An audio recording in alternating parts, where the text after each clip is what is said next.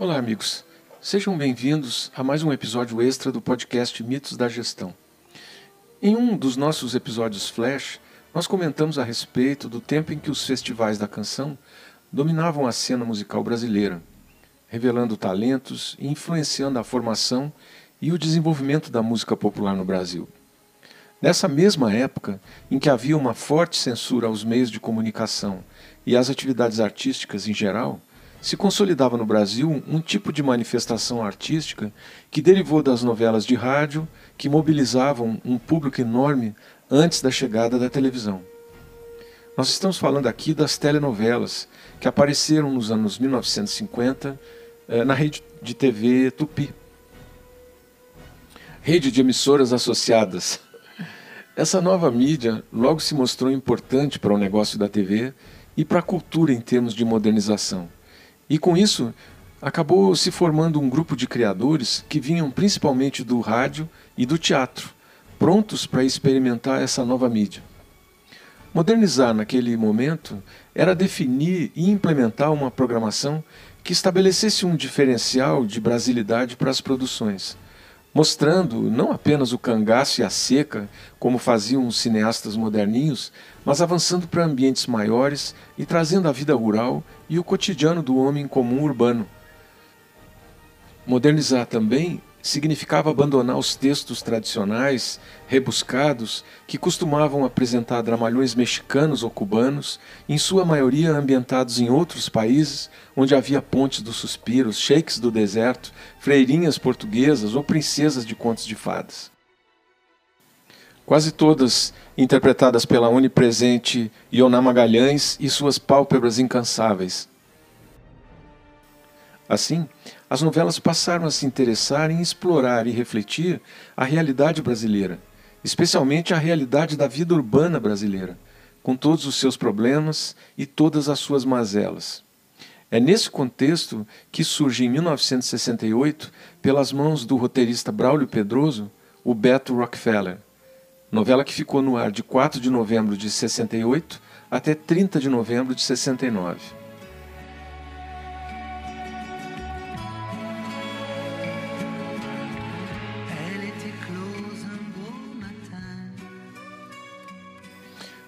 Que aconteceu foi que a TV Tupi inaugurou um novo jeito de ficcionalizar a realidade brasileira, que repercutiu na vida teatral. Beto Rockefeller foi talvez o primeiro mergulho na contemporaneidade, mas isso em todos os sentidos, desde a concepção da trama, os figurinos, os cenários e principalmente a linguagem, que adotava um coloquialismo que permitia improvisações. O protagonista, interpretado pelo ator Luiz Gustavo, não se parecia em nada com os galãs convencionais. Ele era um pobretão, um arrivista malandro e namorador. Mas de qualquer maneira, essa novela foi uma espécie de divisor de águas para a televisão brasileira.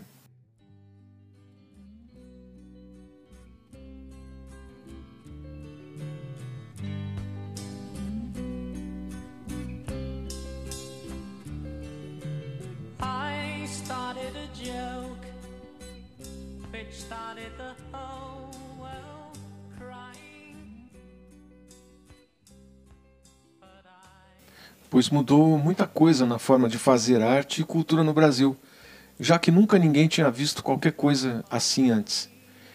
E depois desse, quase não se viu outra transformação como aquela. A novela retratava o encontro entre um jovem arrivista e charmoso com o pessoal da alta sociedade paulistana urbana contemporânea.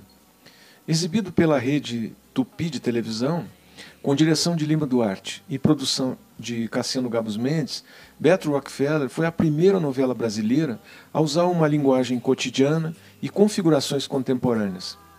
Isso aconteceu em uma época em que predominava, como já dissemos, os roteiros adaptados de dramalhões mexicanos, cubanos ou argentinos.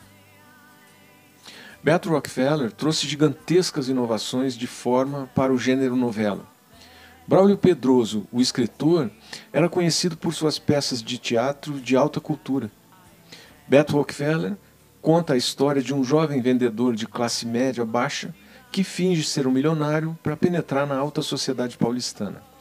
Ele é um bicão termo da época para os alpinistas sociais que se comportavam como penetras num mundo que não era seu. Mas Beto se sente dividido entre o amor de sua pobre namorada e o amor de uma mulher rica. Como um menino de um bairro operário, Beto é um forasteiro, uma espécie de caipira, que se torna envolvido com um grupo de jovens que se vestem, falam e se comportam de maneira moderna. A trama principal da novela não passava nem perto de mostrar aquela tradicional união de um par amoroso a caminho do final feliz depois de superar diversos obstáculos mas construía assim a trajetória de um anti-herói como protagonista, um sujeito completamente diferente do galã herói tradicional das novelas, e também subverteu o tradicional final feliz.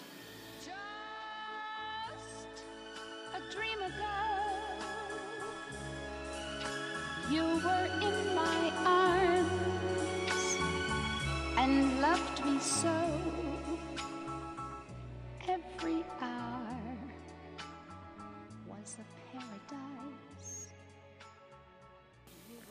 A partir de 1968, o ano em que o Beto Rockefeller foi ao ar pela rede Tupi, definiu-se um novo conjunto de convenções que passaram a orientar um modo narrativo que passou a ser seguido dali em diante. Esse conjunto de convenções manteve o básico da estrutura melodramática, tipo narrativas movidas por gênero, geração, classe, uh, um ambiente rural ou urbano e oposições morais que eram vistas sempre em termos de moderno em oposição ao tradicional. No entanto, o novo modelo enfatizou o imediatismo e a realidade, em vez da fantasia e dos lugares distantes. Ligar as tramas românticas com representações realistas da vida cotidiana do espectador tornou-se a questão principal na criação das novelas com cenas do momento presente, filmadas em estúdio, mas incluindo sequências externas, filmadas em locais reconhecidos, incorporando gírias e modas contemporâneas, fazendo referências a eventos políticos e lugares reais, as novelas mantiveram a originalidade melodramática da sua estrutura narrativa, conseguindo criar uma sensação de tempo presente e de realidade que trazia mais verdade para as narrativas. Algo naquela telenovela foi capaz de captar e expressar os anseios daquele momento histórico do Brasil. Talvez por ter apresentado pela primeira vez gravações em locação, diálogos coloquiais, figurinos diferentes e narrativas contemporâneas, ou na existência de uma trilha sonora, como no cinema, que apresentava um tema específico para cada personagem.